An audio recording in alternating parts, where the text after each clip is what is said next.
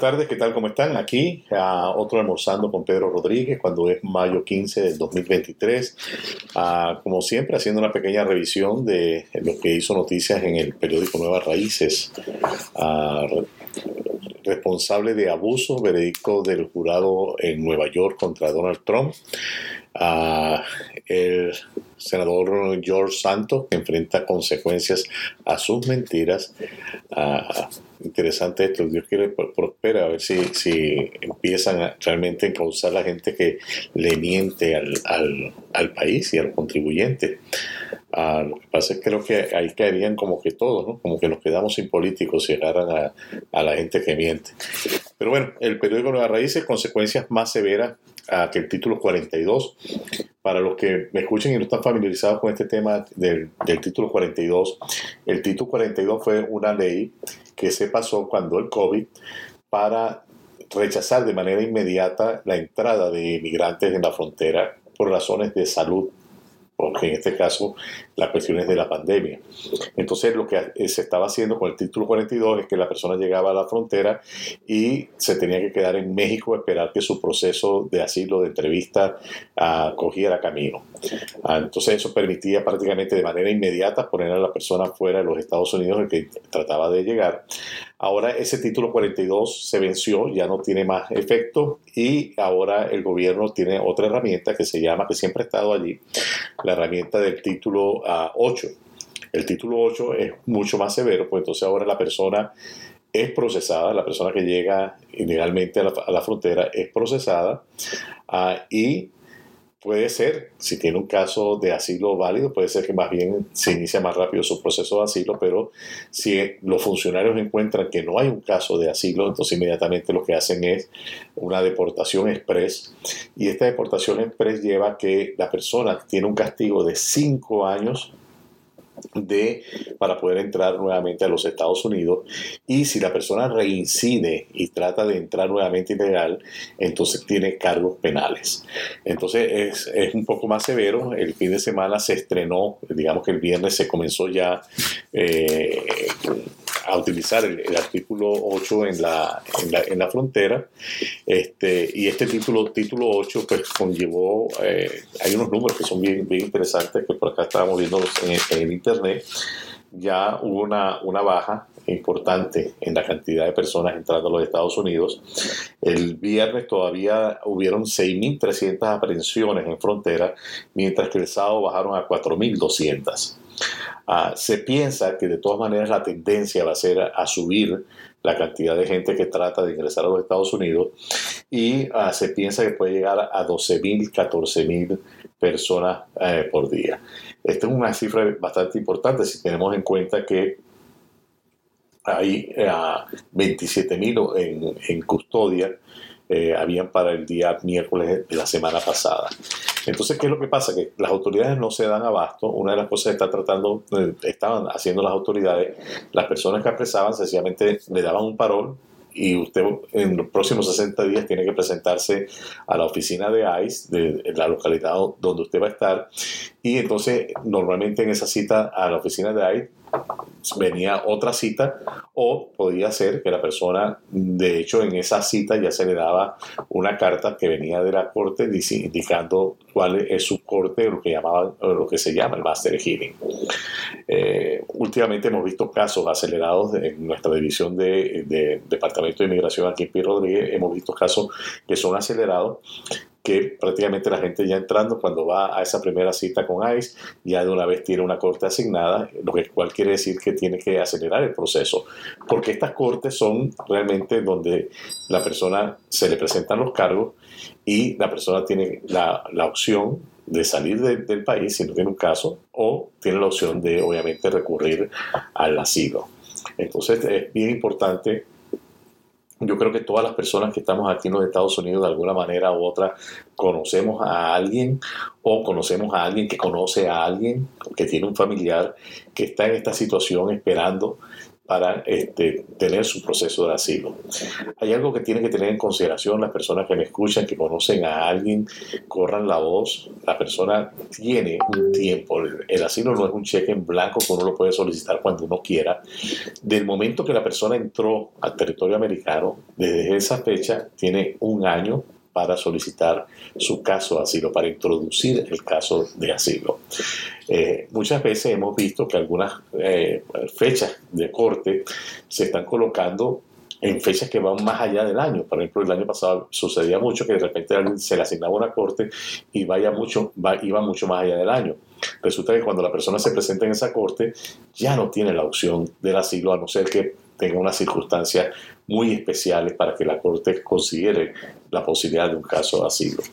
Ah, es bien importante si, si, usted necesita más información sobre este, sobre este tema, eh, aquí en Pi Rodríguez Group eh, nuestra división de inmigración va a estar dando seminarios. Estamos ahorita coordinando con algunos entes oficiales para tener estos seminarios informativos de cómo se procesan los casos de asilo, qué es un asilo, quiénes califican, para que las personas puedan tener información de primera mano de realmente qué es lo que tienen que hacer. Bien importante, las cosas a nivel migratorio no se ve que van a mejorar, se ve que van a inclusive eh, empeorando. Tenemos el caso del estado de la Florida, donde se pasó una ley, que la ley la llama antimigrante, pero realmente es una ley forzando las leyes existentes. Realmente el E-Verify es algo que existe desde hace mucho tiempo. En Florida ahora se está diciendo que el, el E-Verify, para los que me están escuchando, es un programa de verificación de que la persona que entra a trabajar está autorizada para trabajar. Este sistema existe ya de hace eh, algunos años eh, se empezó como que lo iban a esforzar y después decidieron no esforzarlo, o sea que no había nadie detrás de él.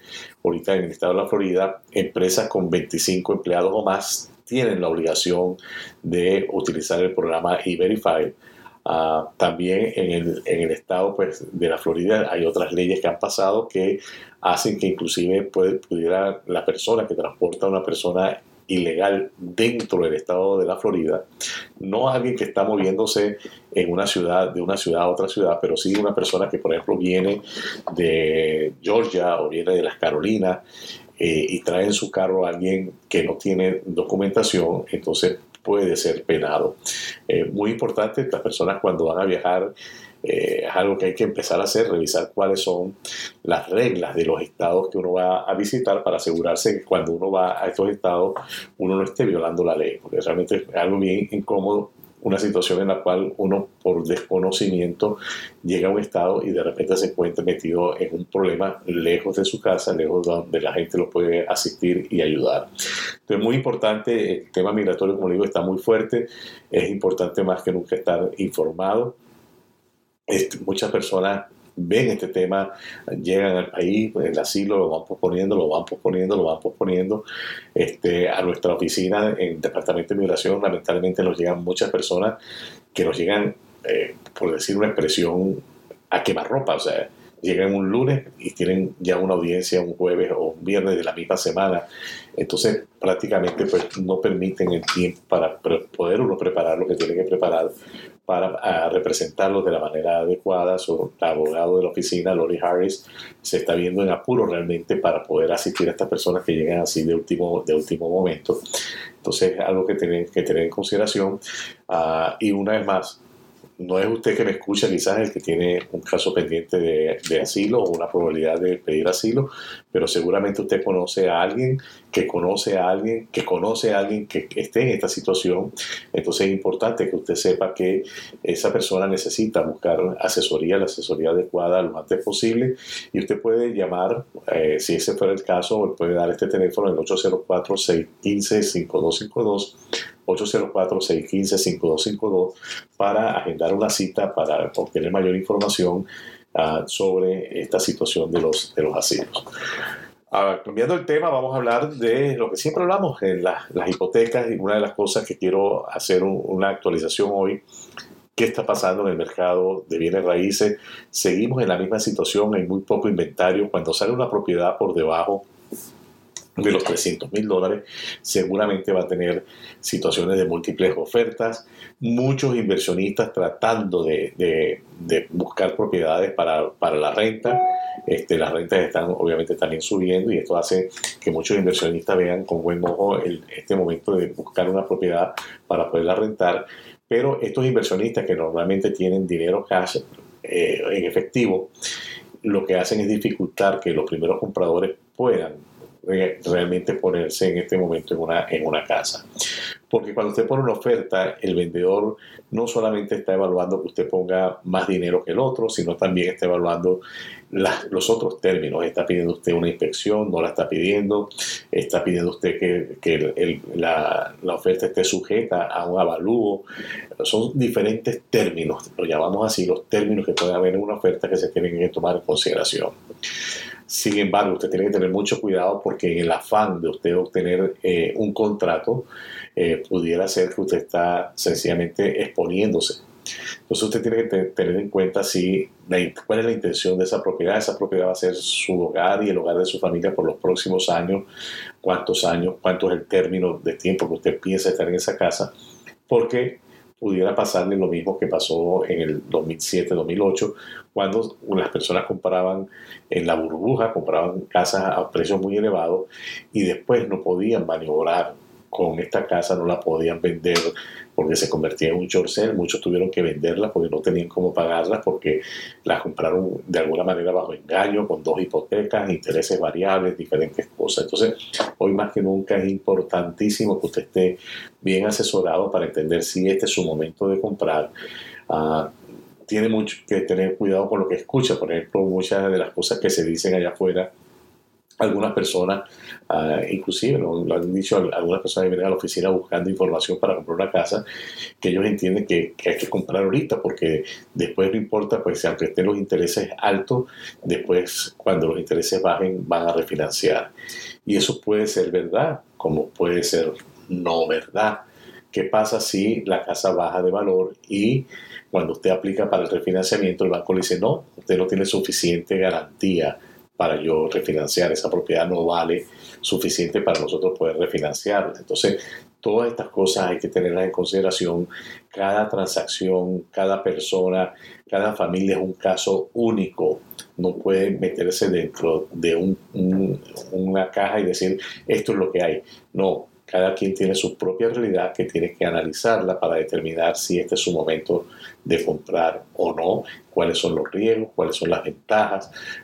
muchas personas, obviamente, y siempre yo lo he dicho, si usted lo que está pagando ahorita en una renta lo va a convertir a un mortgage, a una hipoteca, vale la pena, porque dinero en renta de alguna manera es un dinero que no se está capitalizando. Ninguna porción de lo que usted paga de renta está yendo a una cuenta de ahorro, a una cuenta de capitalización. Cuando usted compra con una hipoteca, de cada pago que usted hace, una pequeña porción al principio se está yendo a lo que llaman el principal, lo cual le va generando lo que llaman un equity, que es como que usted tuviese una, una cajita de ahorro allí que va metiendo el dinero. Una vez más, ese dinero que usted está metiendo en esa cajita de ahorro va a estar allí siempre y cuando la propiedad mantenga su valor o se revalorice. Si se revaloriza, pues obviamente su inversión está creciendo. Pero son muchos detalles. Usted realmente merece estar informado para poder tomar la mejor decisión para usted y para su familia. Y les invitamos realmente a que usted se ponga en contacto con, con nuestra oficina. Usted puede hacer una cita para informarse de la situación del mercado, a hacer conjuntamente, ayudarle a hacer un análisis y eh, usted entender si realmente este es su momento de usted comprar una, una propiedad o no. Entonces ahí le dejo realmente puede eh, en cualquier momento llamar para hacer una, una cita a, nuestra oficina. puede llamar eh, 804 a 467 5376 a 804-467-5376. Lo más seguro, ese teléfono está bastante congestionado. Ve, manda un mensajito de texto si no le contestan inmediatamente, un mensaje de texto con su nombre uh, y eh, su llamada le será de vuelta tan pronto como sea eh, posible. Eh, quería aprovechar el día de hoy también para comentarle algo que es bien interesante, lo que Ah, hemos estado en, contacto con una profesional de la astrología, ah, que es, mi hermana, Lea, Rodríguez, y hemos estado en, contacto con ella porque realmente vemos eh, grandes beneficios en el asesoramiento astrológico. Ah, y quería comentarles un poco pues, de experiencias que hemos tenido aquí, cosas que hemos visto dentro de este tema, porque muchas personas piensan que astrología es agarrar el periódico o el internet y ver qué dice mi horóscopo para el día de hoy.